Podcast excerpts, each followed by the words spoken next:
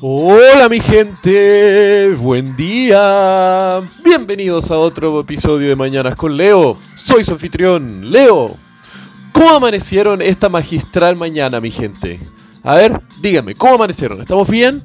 Porque lunes 14 de mayo, que es el día de hoy, la primera, mañana, después del cambio de hora que tuvimos este fin de semana.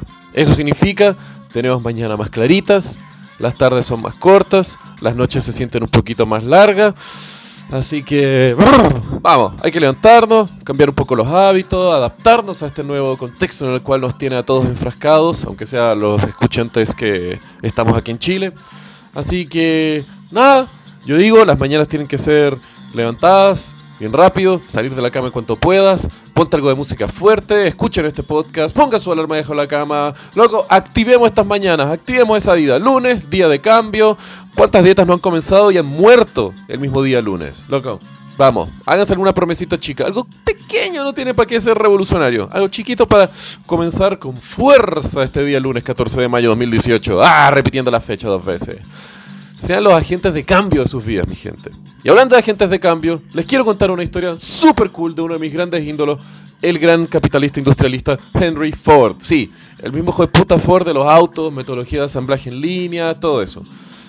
El tipo estaba tan loco que me invirtió una cantidad impresionante de dinero y millones de dólares en los 1900 para crear una ciudad en la mitad del Amazonas para tener una mayor integración de la manufactura del caucho, porque obviamente en el Amazonas estaban las mayores producciones del el árbol de caucho.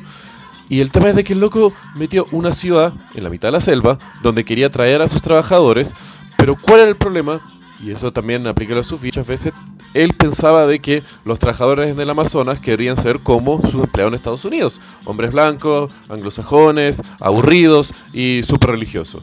El tema es de que, loco, no sabía las necesidades locales, no, puso un bar en toda la ciudad, entonces entró el mercado negro, después eh, la producción de caucho fue cada vez menos. Segundo, el tipo pagaba tantos buenos sueldos que la gente iba, trabajaba un par de meses y después desaparecían por nunca más volver, porque por tipo de cambio y por los sueldos que pagaba, loco, te podías hacer la vida trabajando tres meses para Ford.